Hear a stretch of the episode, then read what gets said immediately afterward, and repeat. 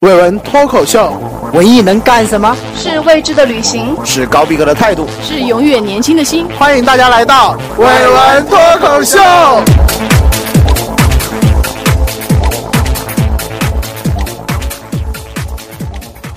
大家好，我是大飞。大家好，我是球球。大家好，我是小陈。好，这期呢，我们聊个话题，名字就叫做“奇葩来了”。来了，奇葩来了，那最近最火的网络辩论节目就是《奇葩奇葩说说》第二季。你们是什么时候开始看的？我球球是之前第一季的时候，因为我们宿舍就有一个奇葩，那个奇葩就是大飞，知道吧？ 他在宿舍看《奇葩说》，看了一集，后来我就没有看下去，因为我那段时间应该比较忙，所以说就没有跟着看。嗯到这一季的时候呢，他又在看，我就完整的连着看了两集，嗯后来发现这个还挺有意思的，因为是辩论嘛，就看别人一帮奇葩在那里辩论，挺有意思的。后来就跟着看下去了。你是怎么发现的呢？我很早就正好当时有我就看了，因为我我是比较喜欢语言类节目嗯的，我不喜欢唱歌，就是像中国好声音那些我就不怎么喜欢看，嗯但是语言类的、演讲类的我都有看。对，他比较喜欢其看。实嗯我也其实看了我不怎么看综艺，但是奇葩说是那天一个朋友他叫我看那一集，说很嗯好看。我去看了之后，我觉得这节目挺不错的。对，就是，嗯，我可能就是一个比较语言控啊，我是语言控，就是我小时候听广播的时候，就很嗯所以明你显才想跟我们做脱口秀，是不是？我小时候，要不然我不会接触到这个东西。然后小时候听广播的时候，也一向别人都喜欢听那种语那种甜美的主播的声音，然后播一些音乐的那种、那种那种。我是喜欢听那种。呃，一个主播在那里跟你聊天说笑话，或者是讲一些、讲一些话题的那种节目，一直都是这样。这个类型的节目也是比较了解吧。那《奇葩说》第二季，小陈就是看过，只看过一集，是不是？对，嗯，第二季到现在为止最成功的也就是那一集，就不是哪哪就是那个那那集出柜的那一出集柜对了，是该不该就向向父母出柜柜的就那那一集？那集是哎，我就发现在，就是在我们国家现在啊，无论是从什么平台，无论是这个呃我们荔枝 FM，或者是电视上面，或者是呃网络节目方面，就一旦涉及到这个出柜这两个字，或者是呃 LGBT L G 啊宅腐鸡宅基腐还是宅腐宅鸡，呃就是哎宅基腐 LGBT 群体的类似于这种事情，就是非常有爆点，非常容易引起我们的关注。这样的时候是前段时间有一个大新闻，就是美国那个承认呃承认同性恋婚姻合法化，因为那个新闻，所以导致因为中国，你知道中国它其实跟其他国家都不比，就一头就看着美 国，就什么事盯美国，美国就其他其实国世界上已经很多国家都已经承认合法化，但不行，嗯但是美国一下整个美国承认合法化之后，法律上承认合法之后，中国就那时候轰动了。就据我所知，所有的荔枝平台的那种比较大一点点的，就是脱口秀节目或者都是有说话节目做，这一都做了这一期。我们还听一个就是比较有名的呃做医生类的节目《太医来了》，嗯他是讲医学的一个讲病啊医学的，他还要做一期嗯同性恋是不是病？嗯，然后。连连科学脱口秀这样是做科学类节嗯目，他还花一期说动物会不会出柜，就动物有没有同 性就要讲一期同性动物，就是那段时间就疯了。你像高晓松的，嗯，高晓松那那个那个什么《晓松奇谈》，也要花一期来聊这个问问题，特别聊这个法律这个东西是什么东西。嗯。然后后来就是大概也在那个时间点，就是你说的那那一期就播了。那那期有个特别奇怪的现象，就是那期。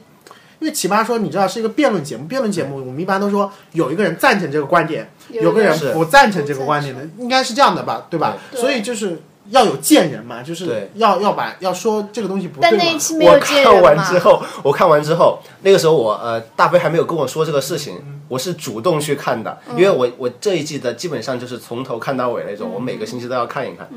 然后我看完之后，我就马上我就跟大飞在讨论这个事情嘛。嗯我就说这些很奇怪啊，这不像一个辩论赛，就是对后来我看到出来之后不像非常和谐统一，知道吧？对对，最后都不还不标类，各种对标类。就是嗯，这个节目其实我后来我又后来回来想，这个整个《奇葩说》这个节目，这个节目其实是很不正常的，这一期是最不正常的。它这个节目很不正常在哪里？它真的是一群奇葩，对就是所谓我们说好听一点叫叫奇葩嘛。我在那一集感受到的是，他们里面很多人都是 gay 啊，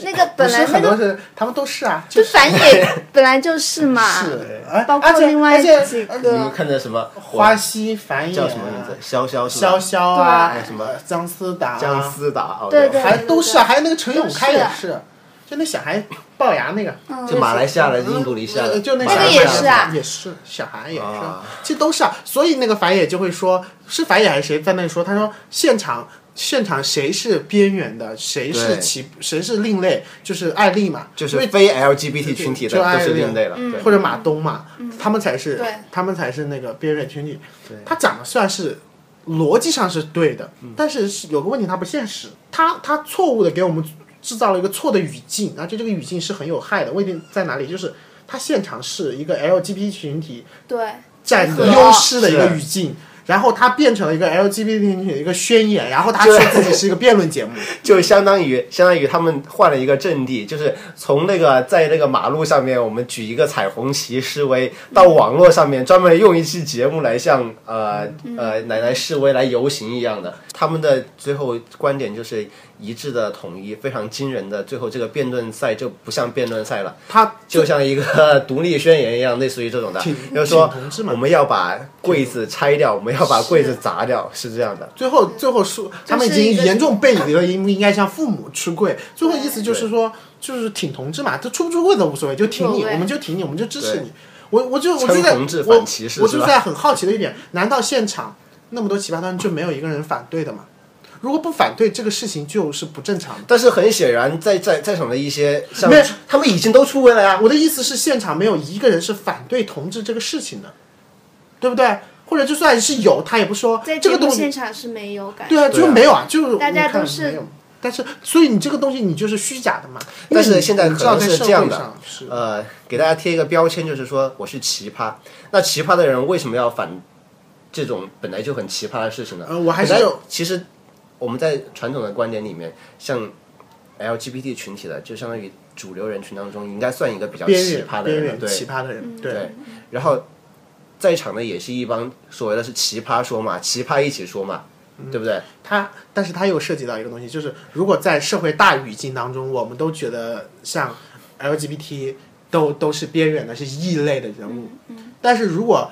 呃或者是在这个边缘体里面，还要有人敢于和这个边缘体所宣传的价值不一样。嗯，就是如果他一个正常，如果你想做成一个辩论节目，那你最起码你现场那个那些人当中，还要有一个人有一个人出来说，哎，要说你们是不对的，你们这种行为本身就是不对的，这样的话才能形成辩论嘛，才能让人家知道但是正他方和们反的方。就那个很辩显然他们题的是确该不该向父母出柜，对一个该一个不该，但但是他们不后来该，但是没大前提是他们都认可嗯了，并且理解了这同这性这恋。件事情。但是他后来后来其实其实他说该不该向父母出轨，其实是一个幌子嘛。他后来他们也不讨论这个事情，对到后面最激其烈实他不是其在实讨就是做一个同志宣言，就是说对应不该出柜或者同志这件事情是是不是应该因能为接受的？在他们的其实这个他说辩的，题里面，同志已经是一个既定的事实而了。且是大家能接受的一个事情，是啊所有是人，都能接受的这个事实是，但其实是和现实不符的嘛。是的。所以他他创造了一个东西，就是他这样的东西其实是很妖魔化的。什么叫妖魔化？它其实很危险。就是有一个库尔理论的学者，就库尔理论专门就研究啊对同性恋 LGBT 的，对 LGBT 它都研究，就是整个理论，整个库尔理论就是和正常的两性理论不一样的理论， 性理论都叫库尔理论。库尔理论有有讲一个东西，他们研究库尔理论的人都发现了一个事情：所有的同志电影，所有的同志宣言，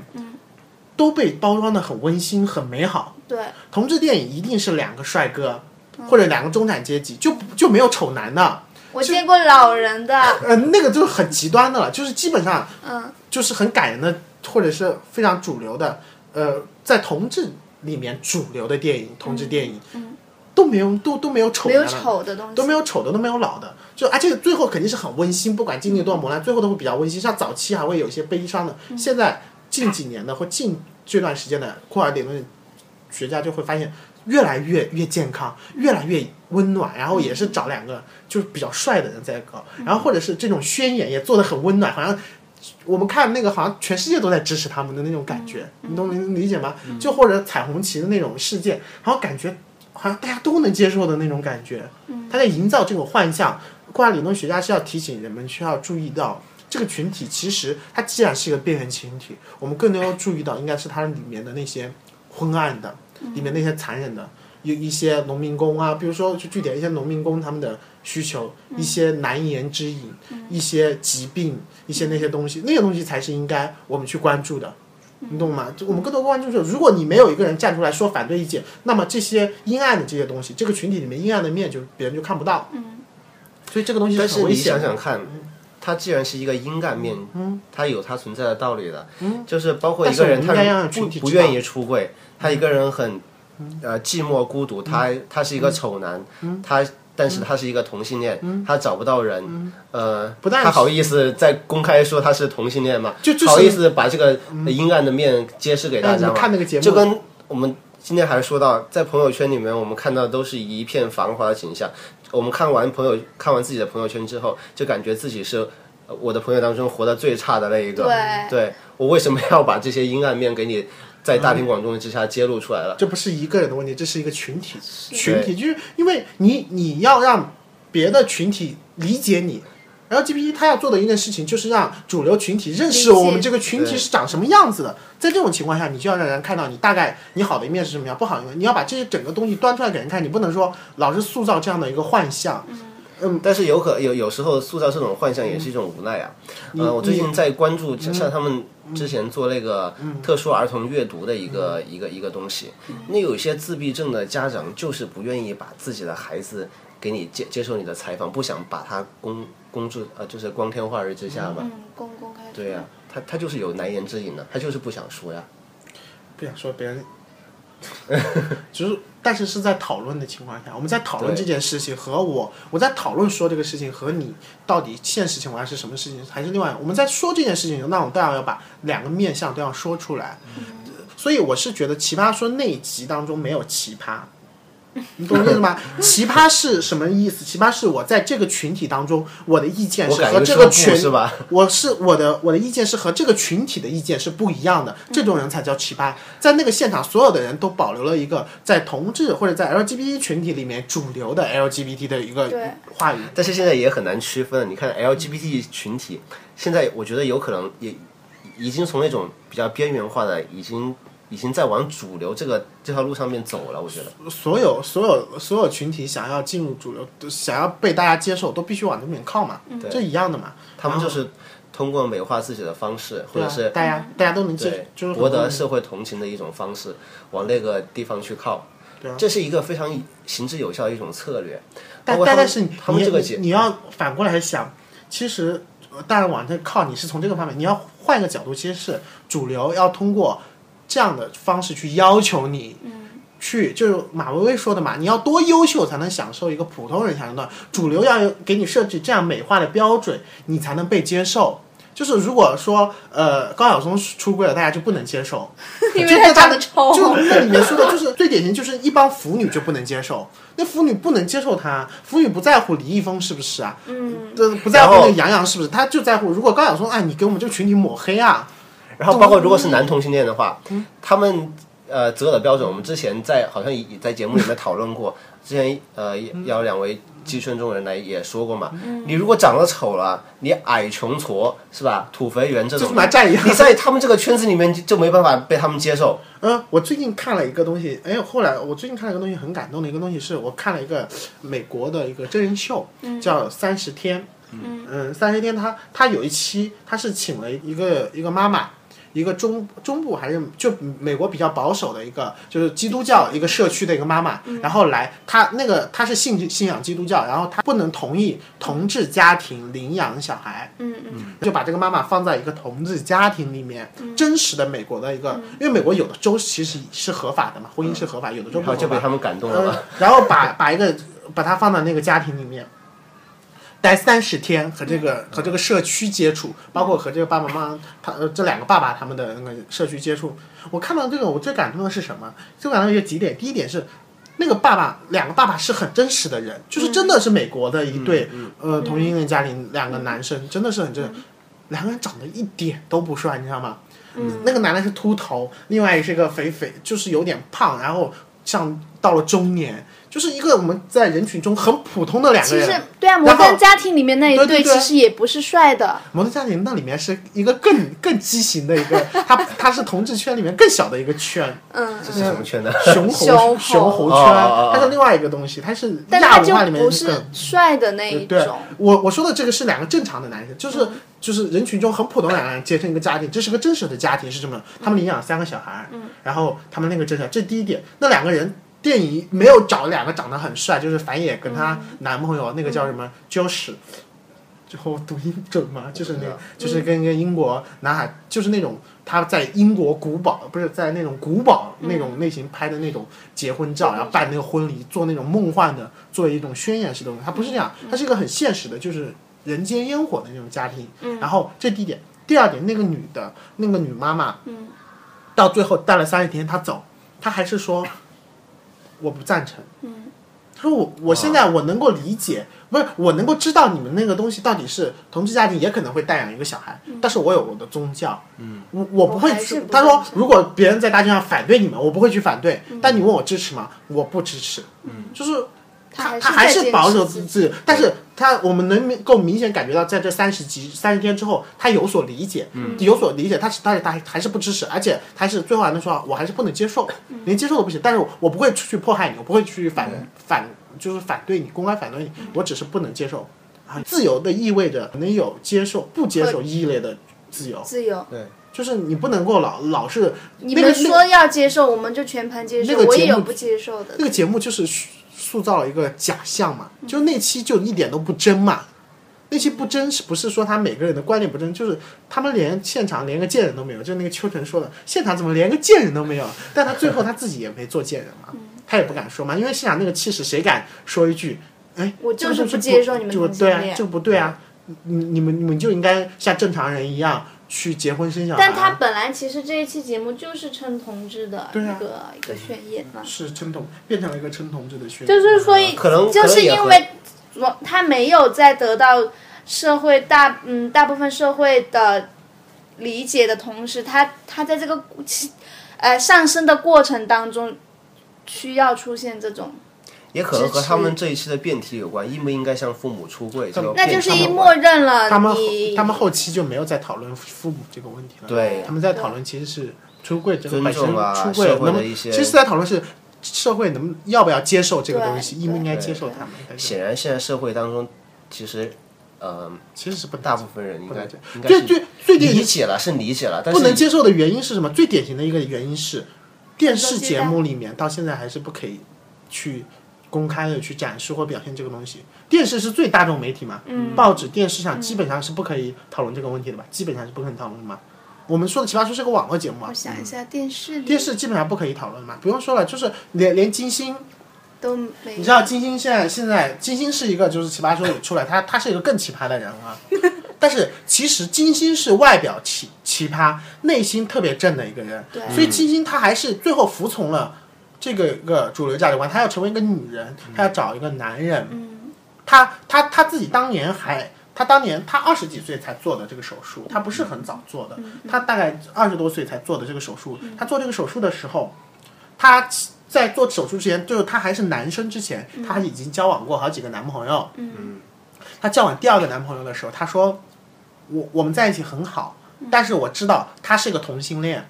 懂吗？”嗯她说：“我不是同性恋，嗯我我是她我我是是个为女人他，是我要做跨一个性别者，他他是我要做一个女人，我不是同性恋，就是其实很复杂。他说我我不喜欢同性恋，我他自己我我要是异性恋，对我要他喜其欢的实是个男人。他嗯他虽然他是男性，他但觉得是他是确定他自己是异性是恋，女人他喜欢的是男，因他为他觉得认为自己是女性。虽然他喜欢男的，但是他认为他自己是一个女的，所以说这也算异性恋是吧？是是而而且而且他说他不能够接受，他不能够接受同性恋，就是他不能接受她的丈夫是一个同性恋，嗯，哪怕她自己是个男的，她也不能接受她丈夫是个同性恋，她必须就等于说她必须要跟一个直男在一起，嗯就是如果她不做手他术，她他也要一跟定要直跟一个男直男那在在一一起。起所以在说一起，现在很多人说是，呃，其实金星的丈夫比她更伟大。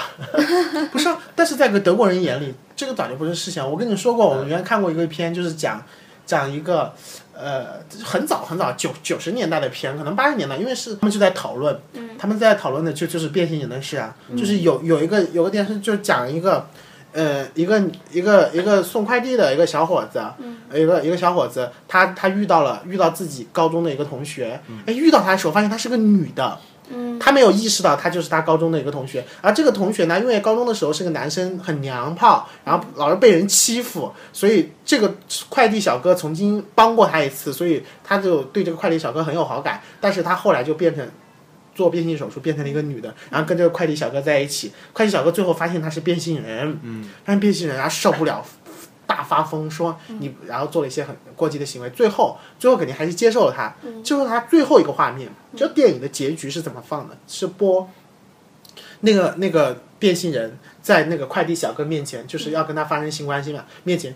一件件把自己的衣服，他其实不是给他看，是给所有观众看。变性人到底是怎么回事？他就要把自己衣服一件件脱掉，脱掉，然后跟跟他看，哎，这就是这是我的这个乳房，这是我的下体，然后给他看，然后那个男生就会摸，他说你的皮肤跟饲养，就是其实在给观众看了，就是你的啊怎么样，然后然后跟他发生性关系，就是这就是呃电影结束。他的意思其实是要讲，就是一个变性人变完性之后，她就是一个女人，嗯她除了不能生育之外，她就是一个女人，她整个人包括她长得。就是整个身体构造就就是一个女生，其实之所以说金星非常正的原因是，就是她还是不仅个女她不仅她结婚了，而且她还领养了几个孩子，虽然她自己不能生育。嗯对，就在对，那次她也讨论一个问题，她的态度非常激烈嘛，就是说，呃，你没钱应不应该生孩子？啊，对，那时候金金星金星就说了，没钱当然要生孩子啊，我结了婚我不生孩子 干嘛？你生不了，但是她也我们要说领养了嘛，是不是？就说明她这个人还是挺正的。她挺正很的她三观特别正，就可以你能不能看出她我们也可以说是比较传统。她她特别的，但是他也特别能包容，就是对他他其实他做出来的事情还挺不传统的，但是他有一些思想还的确是比较传统她的行为其实很不传统，就她其实她整个思想层面上都是一个传统人，嗯她只是认为自己是一个装错了。上帝把她装错对了装错了身体身体而已，而而但是她的整个思想上，她都是一个很很很很正的人，我们嗯就是说就正的人。但是我们发现这个社会还是很喜欢这样的人，对对不对？对而且因为他这个正，好像他身上有光环，对他他说真话，别人就不会反感他。对其实我们很多人是想说真话，但是说不出来，对嗯不能说，因为大家都有一个可能是，我如果我在公众媒体上说真说了真话，我我有个什么小小毛病，可能就会被你抖出来，别人报复你。但是金星他有个最大的一个牌都已经亮出来了，所以他不怕。对，所就以是说他已经经常强大到那种程 经常度骂别了。人、批判别人了。前段时间不是也所以把《小时代》批判了吗？因为说那个呃，别别人说有钱了才能结婚嘛，然后说你以为你生活在《小时代》吗？这这一季他是和蔡康永两个人 PK 嘛，就相当于那种导师之间的，呃，明显感觉蔡康永的话就比金星的。要层次要多一些，而且相对来说要更加的丰富深刻一些。而且前两期他基本上就说不出话来，我还是很哎还不怀至念，于反正我还是很怀念高晓松。高晓松真的是，高晓松也也转型的特别成功。他以前就是，就是没想到他是这么能说的。对嗯对他现在都以艺术家，就是文人自居，而自己还在创造一些什么概念。包括之前呃马东嘛，之前就是耍嘴皮子嘛，也也没有发现马东其实是还是一个这比个较节目也把他对捧火了。哎对，那你这个节目当中这些辩手，你个人比较喜欢哪些人？如今， 因为我因为我一看着那种他们那种非常强势啊，非常那种呃毒舌那种的，嗯我就不太喜欢那种比较嚣张的，比如说像潇潇这种啊，想象现在想象真的，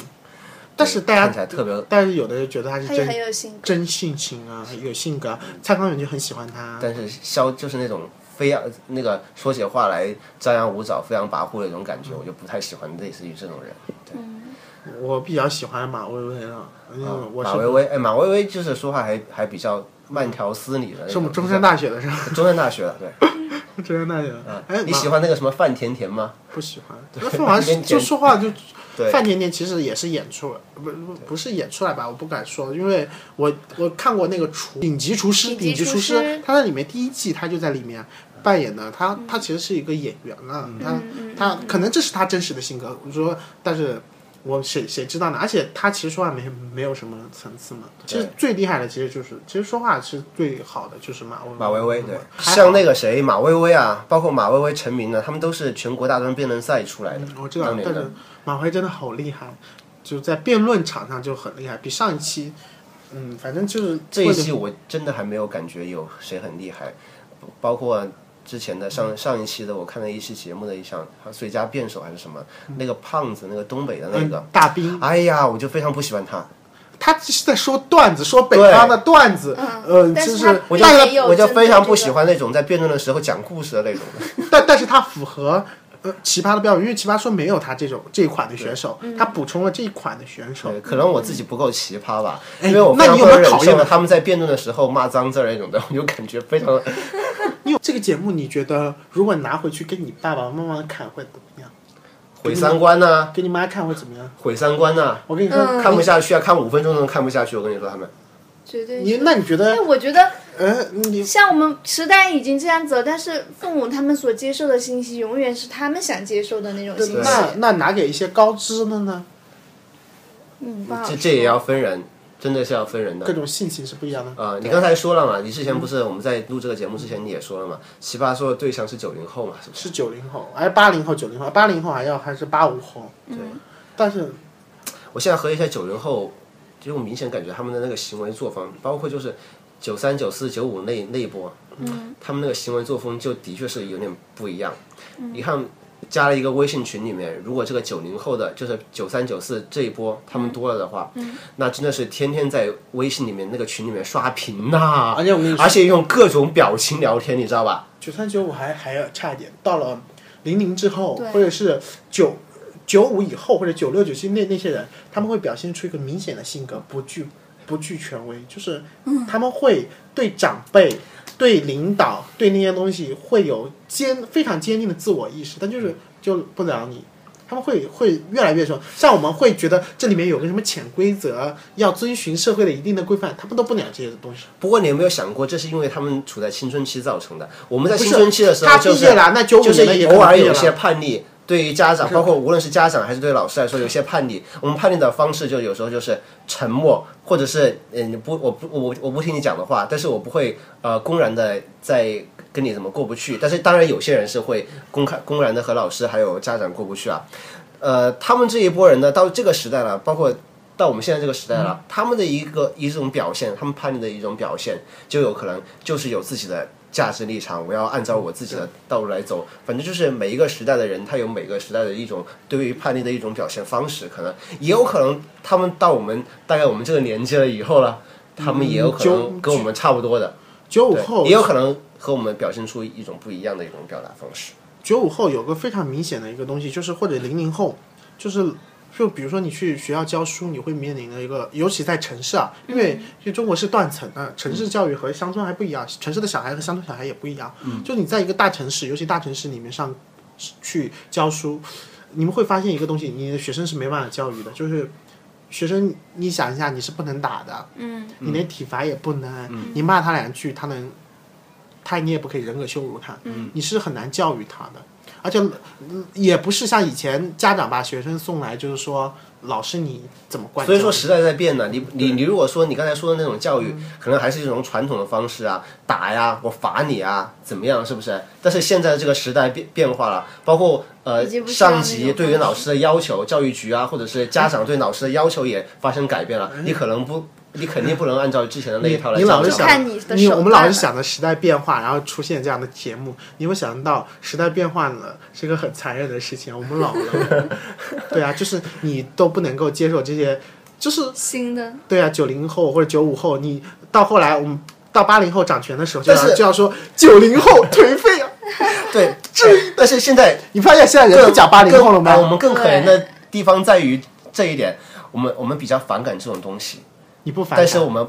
你会喜欢上九零后的小妹妹的。 对对，我们我们我们目前表现出来比较反感，包括他们发图发图这种的比较反感，嗯 但是你还不得不去接受。好，我们看呃《奇葩说》这个节目，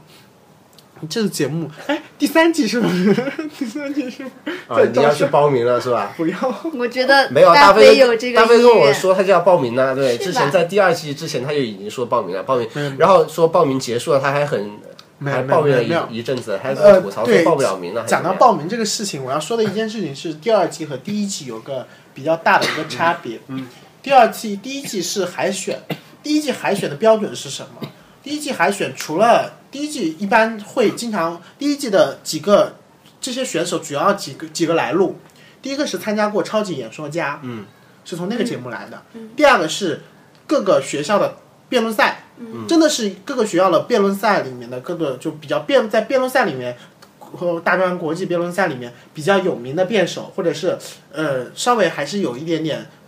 呃门道的辩手来，主要是这两个门径。嗯，其实你你仔细想想，其实跟辩论还是关系还是比较大的。对，对，第二季是些什么人？嗯，是一些各个选秀节目的嗯，不一定是说话类选节目的，稍微有一点点嗯名气的名，气对，或者是好玩一点。你像像大兵这样的都是主持人是吧？嗯，还有那个什么呃，反野反野是一个是模特，像范甜甜之前好像也拍过什么《爱情公寓》里面的一个小角色啊，嗯，然后他们是什么人？就是呃这一期的，然后还有什么？《非诚勿扰》，《非诚勿扰》的女女选手，就是在各个节目中累积一定人气，就是第二季的人都不是，就不也不也没有个海选的阶段，就直接就来，就就就选了这一批人上来，所以第二季其实，嗯，我不知道他为什么要做成这个样子，可能是时间太赶。但是你，但是你不得不说呀，你没一点故事啊，你没有一点特点呢、还真上不了在这上种面节立不目了它，对，立不了无你那个不形管象是不是奇葩说，其所有的节目对，你都上不都了。对是对，如果如果一那定个退位吧， 如果如果导演问大飞，如果如果导演问你的话，然后你呃你有什么特点呢？没你有觉得你你有什么爆点呢？你会没有怎么说的？没有， 我我不贩卖我的隐私。我们在生活中也是属于比较奇葩的人。我觉得做一个奇葩的人，就是对你生活中发生的事情有你自己的评价，对就是你的评价不不是从主流的那个出发，不是从一个标准出发，是你有你自己的评价，对你就是一个奇葩。而不要就是不管你是持一个边缘的，还是持一个主流的意见，都是从你自己出发就好了，就是算一个奇葩。然后大家都做一个奇葩也挺好，因为奇葩它有一个意思是比较少见的、比较边缘的东西，但同而时且其奇实葩它也是好的，奇葩也是指美丽的花朵，对渲染的花朵。因为人生你只有做你自己的那个，你才是最美好的。好，这个鸡汤味够重了。好，就是如如果你的就是我我我的观点就是你啊、做奇葩可以，但是你的心态要好。你如果心态不好，天天在吐槽的时候啊，你还不妨呃就是稍微不奇葩一点，你这样就可以赢得你的社会。反正你心态又不好嘛，心态好了你可以放心大胆做一个奇葩，没关系。好，那么这期就到这里结束了，大家再见。大家再再见。见。